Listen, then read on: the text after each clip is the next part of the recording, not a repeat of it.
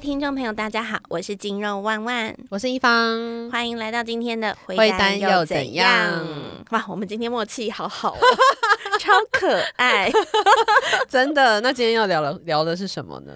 我们今天其实要来聊聊，就是熟龄灰单以后跟以前的恋爱观和择偶条件有什么样明显的不一样。好，就是那我们就先来讲一下年轻时候。我先想象一下，年轻时候应该就是高富帅，然后体力要很好，大概就是这样的择偶条件吧。我回想一下，对我以前在年轻的时候择偶，就是高富帅里面一定要符合其中两个，所以就是如果他没钱，他就是要又高又帅才行。哇，这个 择偶条件就是大家都会这样子择偶哎。是吗？是吗？感觉就是啊，不然以前要跟哪种人在一起？而且我觉得以前在我们这个年代，女生大家都会记得《欲望城市》里面什么讲的一句话，就是如果说他打开灯，然后在 嗯嗯对，有的时候看到他是大肚子，你就会做不下去嘛，所以你一定至少要找帅的。真的，就明明那个时候大家都是年轻小女生，不知道在看什么《欲望城市》的那个成熟心境，笑死。好，那我们 我们我直接聊到 Jay Z 好了，就是你当时就是选择 Jay Z 的那个时间点，你是因为看到他什么样的条件，你愿意跟他在一起？啊，他对我来说是高跟帅，OK，高跟帅还是一样，所以他至少有符合两样啊。然后我现在其实有回想起来来观看这件事情，就是第一个，你年轻的时候对爱情一定是有憧憬嘛，所以你会用颜值取胜。我觉得这件事情是还蛮合乎情理的，而且我本来就是天秤座爱漂亮的女生，就是很外貌控。好，但后来呢，我在看一些书，或者是在问看了很多一些心理学家的分析，我发。现好像其实是有一些有迹可循，就因为其实那个时候年轻的时候，你的目标谈恋爱不会只是为了谈恋爱，或者是你就是要当一个定客族。那个时候的目标就是我想结婚，然后结婚我想生小孩。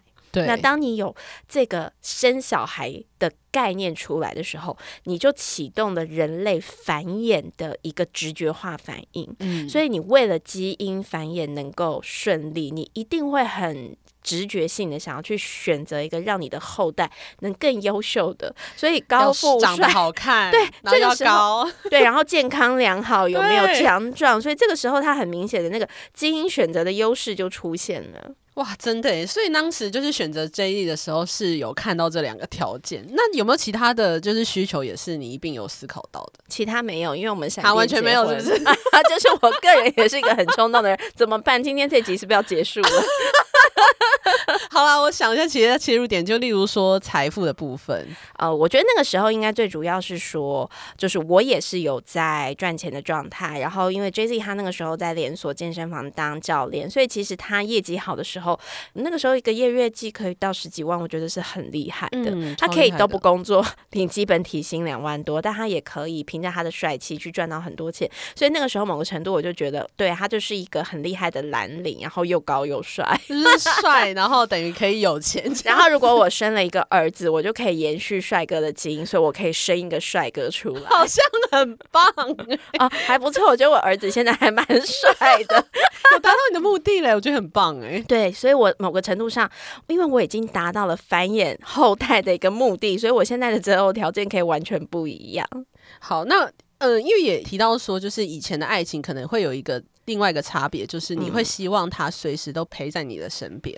哦，对，我觉得这件事情讲到，就是我们如果把以前的爱情观跟现在的爱情观，或是择偶条件，我们把它做出一个很明显的标题化来讲，我觉得就是在时间跟空间的取决上面，现在的需求很大，以前的需求很小。意思是说，以前会希望你们的时间都是腻在一起，空间小也没有关系。对你最好都是整天腻在一起，像牛皮糖一样。可是现在再来看待这件事情，会觉得非常非常的可怕。嗯，因为以前年轻的时候，你对爱情的憧憬就是哇，两个谈恋爱的人腻在一起，永远都很开心。然后呢，挤在同一张单人床上面，你都觉得好甜蜜哦。然后甚至是在时间相处上，如果对方有他自己的生活比较多的时候，你还会抱怨不开心，觉得为什么对方都不陪你。所以以前我年轻的时候在谈恋爱，也的确有这样子去吃过了很多的败仗，就是对方觉得你太黏，为什么要？一直黏在一起相处，然后或者是对方没有办法陪你的时候，你就突然觉得啊，那我现在要干嘛？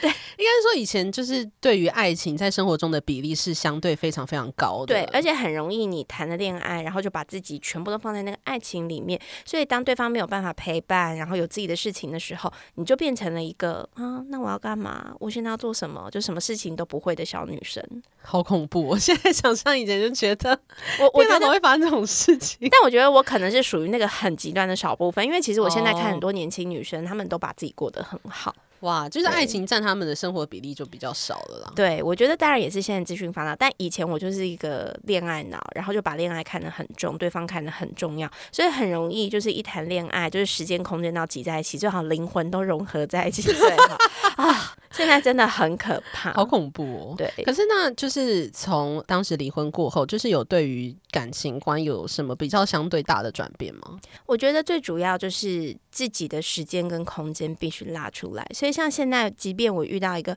让我真的很感动、很快乐的爱情，但是你会知道。你在谈爱情之余，你要先把自己的生活给顾好。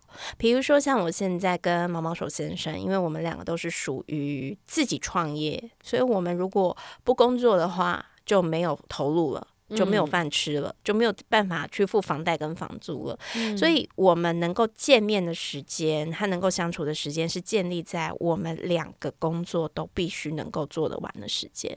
所以，其实之前我们一度有一点点小压力。那个小压力不是来自于他不爱我，我不爱他，而是因为我们就是很想要跟对方腻在一起。因为谈恋爱的时候，你一定还是会刚开始的时候，然后所以我们就会开始，好啦，今天这个工作好像放明天还可以，我再牺牲一下好了。我们开始把我们原本应该完成进度的工作一直在往后延，以至于到有一天我们发现，我们要完成每个工作的时候品质下降，然后那个工作让心里累积的压力很大，因为就很怕会做不完。然后或者是收入实质就变少的时候，我们就就会很有意识这件事情不行，而且我们会很明白的说，好吧，我这礼拜不能下去，因为我工作真的做不完，我得把我的工作做完再说。那你能来陪我吗？啊，我不能来陪你，因为我也有什么什么工作要做，然后我还有家人要照顾，所以我们就没有办法见面。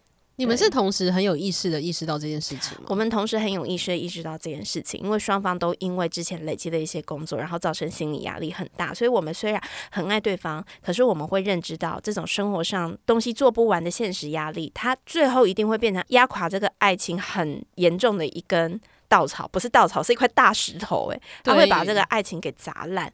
所以，我们能够让我们彼此感情更快乐的方法，是我们能够把自己的生活先照顾好。所以，就会变成像我们现在一定都是建立在双方的工作都是做的妥当的，然后我们在这个中间找一些时间去相处。我觉得这在以前就是年轻的时候的爱情，跟现在你现在的想法，会觉得非常的重叠。以前就觉得说，哦，我就是为了爱情，我什么事情就放下就好了，我根本就也不用，就是也不用去上课。然后我觉得你讲到一个重点，因为其实我们年轻的时候，老实讲不会有，因为你可能不是主管，你也不是什么自创业的人，所以你不会有那么多工作的压力。可是我觉得以前年轻的时候，的确很容易，因为一谈恋爱就把你人生该做的事情给耽误了。第一个就。是，就是嗯，翘课一下也还好，嗯，就是这个学习好像就先暂缓一下好了。我本来可能。固定每周都会去上哪一些才艺课，或去做什么事情。好，现在我就拿去谈恋爱。哎，那个其实也是在把你未来人生的资产一点点拿掉。因为我们都会说，你现实赚钱，钱是一个很重要的资产，但是你累积自己的能力也是一个资产。但我们很容易在年轻的时候一谈恋爱，然后就把累积自己资产的这件事情给放到第二顺位去。那如果有一天你爱情没了，你也没了自己的资产。或是自己的自资源的时候，那其实真的就是双头空哎。嗯，所以就是现在已经就是非常明确的就意识到这件事情，然后非常成熟的处理，而不是就是被恋爱脑就是冲昏头、粉红泡泡这样子，对，完全没有不行不行。我们现在就会想嘛，好啊，如果以后我们想要有一个共同的空间，然后我们可以住在一起，那我们两个都得赚更多钱，我们才可以共同在他住的地方置产嘛。一切会变得，我觉得有点像是那个讨人厌的大人，有没有？什么事情最后都变得很现实。对，但其实这才是你日子可以过得下去的方法，因为人不可能只有爱情。我最近就很感慨，最近几部很红的韩剧。嗯，像是什么《恶魔有约》，然后前一阵子还有另外几部，就是都是男的帅，女的美。然后在之前什么《格雷五十道阴影》很红嘛，然后再来《暮光之城》都已经讲烂了。你没有发现这些爱情片经典卖座爱情片都有一个共同点？什么男的很有钱吗？不是男的很有钱，就是女的很有钱，他们都不需要为钱操心，所以可以专心谈恋爱。哦，真的很不现实哎，超不现实的。所以我那天带坏我们。我那天就想说，嘿，有什么卖座的爱情电影？然后一打开啊，不行，他很有钱，我不想看。好好笑。对，好啊，那我回来讲一下那个高富帅这件事情。嗯，请问。毛手先生有这些吗？啊，他身高跟 J Z 一样高，但是富没有，然后帅就是没有吗？不是，那天我儿子有很腼腆的说，因为他就在讲嘛，他说他觉得全世界最帅就是他爸爸，其他没有人会比他爸帅。然后我很无聊，我就问他说：“那你觉得毛手叔叔嘞？”他就这样顿了一下，就说：“他还可以啦。”大概就这种程度吧，很好哎，我儿子人真的很好。他不是什么典型的帅哥啦，其实严格来讲，如果以你以前的标准，你可能看到这个人，你会觉得哦，他就是一个中年大叔的这个概念。你知道中年大叔现在韩国可是很红的，但他也没有像马东石那么壮。但我的意思就是，他可能跟一个哇很帅的那个韩剧演员啊，马东石，他就是一个大叔的样子，所以跟你年轻认知的帅气是不搭嘎的。他甚至是跟我在一起之后肚子变大，还变胖，对，变胖。然后任何我觉得到了一定年纪的男生，可能发线有点往后移，这件事情也是还 蛮常见的。对。所以，我以前就会觉得，哇，肚子大的我才不要，我自己健身的，然后呢，发线往后移的不要，不喜欢这样的无头。结果现在的男朋友全中，而且我还觉得他很帅，很爱他自己的 未来的样子。对，所以很显然，就是你现在在选择爱情跟择偶的状态下，其实已经不以这些为一个优先的考量了。那你现在就是以哪一个需求为优先的考量呢？我觉得第一个是。我觉得讲回现实一点点哦，就是我今天如果跟这个人在一起，我都已经从婚姻离开了。我今天跟这个人在一起，他一定要能为我加分吧？嗯，不然我一个人也可以很好啊，我可以到处去跟不同人约会，又不是没人追我，我干嘛要让我自己定下来？嗯，然后跟这个人在一起，所以他一定是要有一些可以满足我的地方。那对我来说，比如说，我觉得金钱这件事情，他不见得能满足我。嗯，因为我自己也可以赚钱。如果他今天是可以直接送个 Hermes 给我，那再说啦。没有啦，开玩笑。对，没有，我就是不是会以金钱为考量，所以我会变成是，比如说，哎，我对什么东西很有兴趣，然后这个人在这方面是一个强者，所以他可以当成我这方面的老师。他有一个让我很佩服的地方，所以。以毛手先生来讲，就是他是非常非常厉害的赛车选手。然后我刚好又对赛车很有兴趣，我对车什么都不懂，但他从黑手机械，然后到电动车，到所有的驾驶原理、安全防护驾驶，然后赛道什么，然后又从国外这样赛车回来，听起来好帅。对，我就觉得天哪，天哪！我光看你在赛车上的时候，我就在那边分泌卵子。笑死！对，等于说他相处起来，你你刚刚讲到的是他的兴趣或者他的专长是你很喜欢的，对，这是第一个很重要。那第二个当然就是你只有这些方面，但你是一个不体贴的人也没办法。所以第二件事情还是回归，就是他对我非常的温柔和非常的好。嗯，所以我们等于是又有共同的兴趣，然后共同可以去经营的事情，然后呢，他又对我很温柔很好。嗯，对，所以在这个前提下，我觉得其实就已经足够啦。你有一个可以聊天、可以陪伴、可以一起做喜欢的事情的人，在你需要一些人生指导的时候，他会适时的去提点你，那不是很棒吗？嗯，对啊，因为我现在又不需要生小孩，我根本就不需要 care 到就是他生出来，呃，我的小孩需不需要秃头？对对对，哎，这 段修掉，咔咔，他会听哦。没有啦，开玩笑，他女儿很漂亮，超漂亮的，哦，好棒哦。对他女儿一百七几公。分哇，长腿姐姐，天哪！结果人家的基因还比我好，有没有？因为我儿子现在很少。但好啦，这是开玩笑的。就是话说回来，就是对我来说，我现在会觉得能够相处下去的人才是重要。那你身边的熟龄朋友在目前这个阶段，如果要交到男朋友的话，也是基本上是以这些标准去选择的吗？我觉得不一定哎，其实我觉得还是要看他自己对于他恢复单身之后。的一个状态，因为我们还是要说，恢复单身的女生，她通常会有两种状态，一个就是状态变得很好，嗯，因为她重新体会到自由，不用受到人家的规范，不用看人家脸色，是多么快乐的一件事情，所以她会放很多心思在照顾自己、经营自己，然后快乐的生活、交朋友等等。那这种状态的女生就会很好。那他们会有什么状况呢？这个等一下我们可以另外讲，因为后来也会变得很惊悚。如果没搞好，好，但但另外一种就是。我们其实也很常看到，就是他离婚了，但是他会自信心低落，他会觉得自己没价值，然后我是不是应该再找另外一段恋情，让我恢复到可能比较正常，所谓大家认知正常的状况？那我觉得在这种状态下，他很有可能还是会回归到遇到第二任、第三任，但是他有点乱枪打鸟，因为他的目标不是为了让自己生活更好，只是为了不要让社会。的人对他有异样的眼光，嗯，那这种的话，真的会就是选到比较不适合的对象对，就会很容易再犯错，因为他会讲究，对对。但我我们就讲回可能另外那种就是灰单，然后都把自己照顾的很好的女生，对她其实我后来才知道，原来还有这一系列的鬼故事，什么样的鬼故事？对，有一天我在跟我这群灰单姐妹们在聊天的时候，她就突然语重心长的问我说：“哎，你有做好避孕吧？”我觉得哈。怎么会突然讲这个？对我我完全没有意识到。我说哈，避孕，嗯嗯，避孕。他说你真的要做好避孕哦，而且我真的认真的觉得你最好要直接去做手术，在你自己身体里看你要是装一些避孕的东西还是怎么样，反正你可以去好好思考这件事情。我说啊，为什么？他说因为他身边有几个也是恢复单身的朋友，分别发生了一些不同的状况，其中一个就是他的孩子已经大了。好，所以小朋友已经不需要他操心了。然后他，因为他之前就是为了孩子，然后把工作辞辞掉，就是都在家带小孩，然后婚姻也不是很好，所以现在恢复单身之后，交了一个很不错的男朋友，他很喜欢，孩子又大了，然后他找到了一份很棒的工作，所以他觉得他的人生整个重新开始，然后开始医美啊，然后健身啊，让自己的身材外貌都恢复到一个很好的状态的时候，他发现她怀孕了。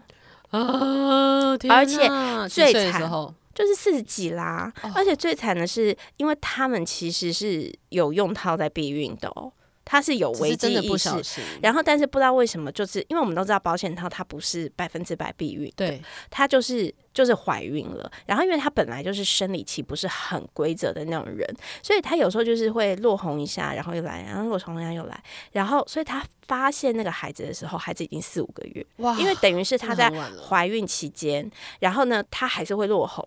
嗯，她还是会落红，但那个胎盘也还在，嗯，所以她就不知道自己怀孕。嗯，然后呢，她到四五个月的时候，就是基本上已经没有医生愿意动手术了。哦天，所以她就必须生下来，必须要生下来。所以她后来很崩溃，因为她没有办法接受自己全部要再重来一遍，而且对方可能还只是男朋友，你就不要说到突然又有了孩子，对方会不会愿意的这件事情。因为比如说像我跟毛毛手先生，我们也有很认真讲过啊。因为我觉得我们到这个年纪谈熟龄的爱情，对方有什么需求要讲清楚。我就有问过他说，我就问他说，你还会想要有小孩吗？嗯，因为其实他也才四十几岁嘛，然后他是很早就有小孩，所以他现在女儿已经很大，然后他就这样吓到，他就说你想要吗？对，他说你想要吗？然后就是很怕我说 yes，然后他该怎么办？我就说没有，我不想要。他就讲哦，还好松一口气。对，他说，因为我觉得当爸爸是一件很累的事情。还好这方面是合的耶。对，还好我们这方面是合的，我就觉得很好笑。所以那个女生她其实压力就会变得山大。然后另外一个就是她等于是并没有说她不想怀孕，然后她也在离婚之后找到了一个对她很好的男朋友，然后那男朋友好像出手各方面也很阔绰，然后看起来像是一个社经地位还不错的人，结果。他们其实还没有结婚，但因为觉得很稳定，然后那个男的觉得他想要小孩，所以那个女生因为年纪比他小，他就帮他生了一个小孩。结果小孩生出来以后，一切就开始变，因为那个男的就开始会借钱。因为我那个朋友他自己是有赚钱能力的，他会一而再、再而三的跟那个女生借钱，嗯然后后来呢还会家暴她。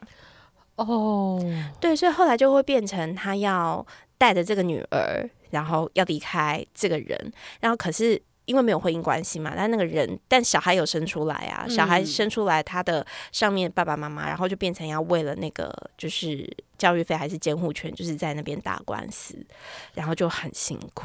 哦，对。天啊，真的是各种鬼故事，好恐怖哦、对，所以他就跟我说，你一定要想好，你有没有要小孩？如果没有要小孩，你避孕要要赶快就是做足做准备。对，不然真的很多时候，呃，像我们离开婚姻之后，真的觉得哇，这孩子也大了，然后我也体会过当年妈咪的这件事情了，可以了，可以了，我要把焦点放回自己身上。但你那个时候又不小心怀孕的时候，其实那就是另外一个天人交战的事情。真的非常非常的恐怖，对绝对不要做。对，跟年轻的时候不都不一样。年轻的时候就好希望哇，赶快交男朋友，结婚哇，赶快生赶快怀孕，好幸福，当妈妈的粉红光晕，然后不晓得当妈是一件最可黑怕暗的的事。情，不黑暗啦，哦就是要牺牲很多而已。对对对。那我觉得择偶条件这件事情也跟就是父母给你的期待可能会有点关系，就是嗯父母可能会觉得说，哦，你一定要嫁的有钱人呐、就是也一定要高富帅啊，然后对方要怎么样啊，什么之类的。我觉得以前的爸妈一定会给一些框架。来选择择偶，我觉得倒不是一定要高富帅，只是对方可能就会希望说，对方可能希望是限定在哪一些职业，比如说金融啊、老师啊、公教人员，可能就是以前那个上一辈的父母觉得很稳定的哇，如果是国立大学毕业，赞哦。然后，如果他又是可能金融产业的一些理专或哎或是什么金融人员，那嗯好哦。就像我爸妈，他也会觉得科技金融的就是好男人。然后再来，可能有房有车，因为你看现在时不时在一些论坛上就会看到有一些单身女生的求偶讯号，然后都会要求哎对方要有房有车。然后又怎么样怎么样，你就会开始对这件事情有很多很多的问号。嗯，对，就是哇，我在想是什么事情让一个年轻女生会觉得我一定要有这些？哎、其实像我现在自己生了儿子，我会觉得哇塞，超不公平的欸。为什么我今天娶你，我儿子就要提供房跟车？你自己是不会带房带车吗？还是你们可以一起赚呐、h e l l o 可以做好分工吗？可以做好分工吗？就是我觉得男女如果要那样诉求平等，你就不要在你一刚开始起始的时候就设下了这么不平等的规定。对，对，又不是以前的社会，又不是以前的社会。那当然，你说哦，因为你想要生养小朋友，那生养小朋友之后，你希望自己能够有一个庇护跟保护。好，那、嗯但但我觉得那也不会是你刚开始择偶的时候就要求对方要有这些事情。那为什么会养成这个概念？我觉得很有可能就是以前一些被留下来的标签跟框架还没有被洗干净。对我都在在强调，其实对方有什么都不关你的事。尤其他是在婚前有的，更不关你的事。你也分不到。你也分不到啊。所以其实你要让自己能够有这些的本事，那对方要再给你，好拿，当然好啊，好啊。可是你自己要有本事，就是你能够为自己赚。那这件事情，我其实是 随着婚姻以后，我才体悟到这这些事情，所以我都常常在想，我现在会告诉我儿子，就是哦，他现在学习的教育的目的是什么什么，然后但我也会告诉他，一婚以后，就是有女生她可能在跟你交往，就一直跟你要礼物，那嗯你就要知道，可能他为什么不自己去赚，就是我会开始做这种教育，你知道吗？因为我，不希望 我觉得现在小孩都很懂事哎、嗯而且你不教他，他们也会自己从偶像剧去看到，真的。所以你就要让他知道啊，就是做他能力范围的事情。可是，那你会教育小孩说应该要选什么样的对象吗？你现在目前已经有讲到这一块了吗？我其实有很认真的跟他爸爸讨论过一件事情，嗯你也知道我我有点迷紫微斗数，嗯就是到了一个年纪之后，我对星座还好，但我觉得紫微命盘真的准到不行。我就有一个朋友之前在看我儿子的命盘的时候，他就顿了一下说：“哎、你儿子以后有可能喜欢男生哎、我是不知道，我是他怎么看的？我的好厉害哦！我不知道怎么看，因为他们其实你真的要研究紫薇，它有很多很多细项，包含你每一个宫里的的星宿，然后对照那个位置都是可以看。其实我也不知道我那个朋友看的准不准啊，但他讲的这件事情之后，我就这样嗯，然后我回去就问 J Z 说：“哎、你有想过如果以后奶诺可能长大之后转性，然后或者他是喜欢男生，或者是他就是不想要生小孩，不想让我们再抱一个小奶诺，嗯，那我们怎么办？他就想了一下，第一反应是，我觉得以他现在这个个性，他不会喜欢男生。我就说，可是万一呢？万一呢？然后我们想，就是啊，他开心就好啦。认真其实就是觉得，不管他是喜欢男生女生，或者是他以后想要结婚或不结婚，我们觉得其实就是让他开心就好了。所以我们反而比较担心是，如果他以后遇到一个对象，那个对象是让他不开心的。所以才会教育他说，他必须要去学习，先尊重自己的兴趣。因为我觉得人是这样，就是如果你今天是一个有自己兴趣跟自己目标的人，你遇到爱情的时候比较不容易盲目的被爱情牵着走。没错，因为你会发现很多人他遇到爱情整个就昏头了，他通常对他自己的兴趣目标度没那么高。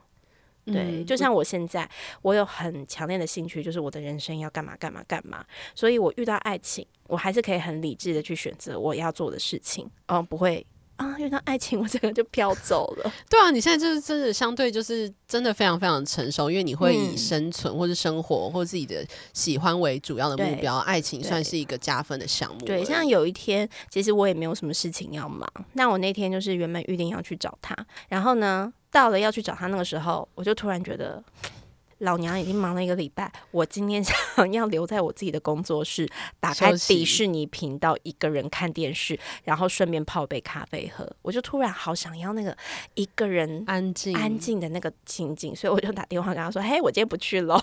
”而且我们已经有生气吗？他就是嗯。但他就觉得我也应该休息，因为你知道他是水瓶座的男生，他也超需要自己的空间，好不好？他超喜欢没事窝在他的那个电脑前面看政治节目，这个兴趣很很很可爱，好可爱。但是我那时候看到想说，他我在那边看这段节目，我就说你是老人吗？好像对，好像好像爸妈，对，就好像爸爸会做的事情，有没有？开玩笑的啦，因为他就是一个一个很喜欢看各个不同的论调，然后去去分析自己的一个看法的人。好，但没有要讲那块。我觉得重点是说，就是其实我觉得到一个年纪之后，你会发现爱情它是生活的一个调剂，但是最重要的是你自己。所以，你就算有爱情的调剂，你还是不能够失去自己。如果今天那个爱情感情对象，他会让你侵蚀到你自己独立性的这块生活的时候，那我们就会选择不要做这件事情。嗯，所以我会觉得，如果现在的这种心情可以带回年轻的时候，你应该可以 让人生过得更顺遂。嗯，所以当时如果假设你是年轻的时候，你会选择什么样的对象？进行一段关系，或者是结婚呢？会有不一样。我觉得年轻的时候一定还是会想说，就像以前年轻比较不懂事，所以以我自己来讲，我认真会觉得，我那个时候找的对象，比如说在遇到 Jay Z 之前，我的对象在约会的那些对象，我真的的确会高富帅选两三择二，而且其中要有钱的那块会很多。对。对，所以呃，因为我以前在媒体产业工作嘛，所以其实我们有机会遇到一些还不错的人的几率就会很大。像我有一次就遇到一个政治世家的儿子，而且他其实也还蛮喜欢我的。然后他帅吗？就是还行，就是白白净净的，然后没有非常高，但是因为他家里环境非常好，副业也很厉害，然后家里也是非常厉害。然后应该是说我们那时候在约会。但是其实，我觉得我自己内在是会有一些小剧场。像他那个时候就问我说：“哎，他说你知道，就是我们基本上哦，就是政治世家，所以就会很希望说，如果以后我们正式交往，嗯，你要来帮忙我们家里的家庭事业，就他们家里有一系列政治的事情。”不是正职，他们就是副业有一个就是教学体系的补习班类的东西，然后他就说你就不要再做媒体产业。所以那个时候其实我当下有意识到，我当下有意识到，因为其实像我们之前别集 podcast 有提到过，说我以前度过一段就是要看我爸脸色拿钱，然后我爸那时候也很不成熟，会给我很多情绪，所以我就想到，那以后我在你家工作。我不就是要看你家里的人的情的脸色跟情绪嘛？对啊，所以那个时候就有点犹豫，然后对方看我犹豫，就把我甩了。哦，就是其实我也没有 say no，但我还是在犹豫，他就把我给甩了。他就继续找下一个可以帮助他家庭事业。对他们，他们这些人其实目标性是很明确，所以我们有的时候也要讲回来，就是你看哦，像这些人，就是这种你所谓的高富帅，然后他们想要繁衍他们的后代，其实也都会有一些目的性，所以或许他们会更理智的去看待选择你的时候，不是只为了爱情。嗯，所以我觉得有时候女生真的也不要太恋爱脑，因为其实后来他们结婚的的对象，就是那个男生，他后来结婚，我有一次就看脸书，然后呢，看到脸书是因为有上政治版，因为所有的政治大佬都出席他们家婚礼，嗯，然后老婆看起来很乖很听话，这样，天哪，很适合他，很适合他，我觉得很适合他，而且老婆可能也会很幸福，但就不适合我嘛，对对对对，我觉得某部分我还蛮庆幸我没有。完全的被框架框住，我有犹豫了。太好了，还好那时候有这样的选择哎，不然你可能就会走上一个经济无虑，但是不是很开心的人生。嗯，但是当然就是相信还是有很多人就是会喜欢这样子的生活，就是但是要确定说自己是心甘情愿去选择这样子的。对，你要看你适不适合，因为我们还是要说，有的女生她可能就很希望她的的生活就是衣食无虑。你说这件事情有错吗？我永远都要说没有。人可以去批判任何人。我今天如果生了，我的目标就是我要衣食无虑的被人养，没有人可以说你错。哎，其实真的没有人可以说你错，那就是你的选择。嗯，因为我们选择靠自己，我们也有很多烦恼跟忧愁。嗯，所以就像有的人选择要被照顾的好好的，那他一定也会有很多烦恼跟忧愁。嗯，只是。我们这个节目叫《回单又怎样》，大女人主义就是非常的重 的一个节目。我就是一个，请回到自己身上，谢谢。对我就是一个一直在主诉你要活出自己风采的女人，不要依附谁。所以在我们这里的观点就是，我不喜欢这样。好，所以今天就是跟大家分享，就是在呃离婚过后，自己对于恋爱观是有什么样的转变，就是也提供给大家参考，是不是应该哎回到自己身上想想看，自己真正需要的是什么？嗯，我们这样子每一集的结尾都差不多，大家会不会以为我们重建？没有啦，真的就是你要多多爱自己，关照自己，然后往自己的内在填东西，你就会发现，当你真的遇到挫折的时候，这些都是最好保护自己的武器。没错，我们就是要就是把这个观点在每一集重新再讲一次给他，好好笑哦！谢谢大家收听，对，谢谢。那就是如果喜欢这个节目的话呢，可以订阅、留言，然后打五颗星。那我们就下次再见喽，拜拜！下次见喽，拜拜。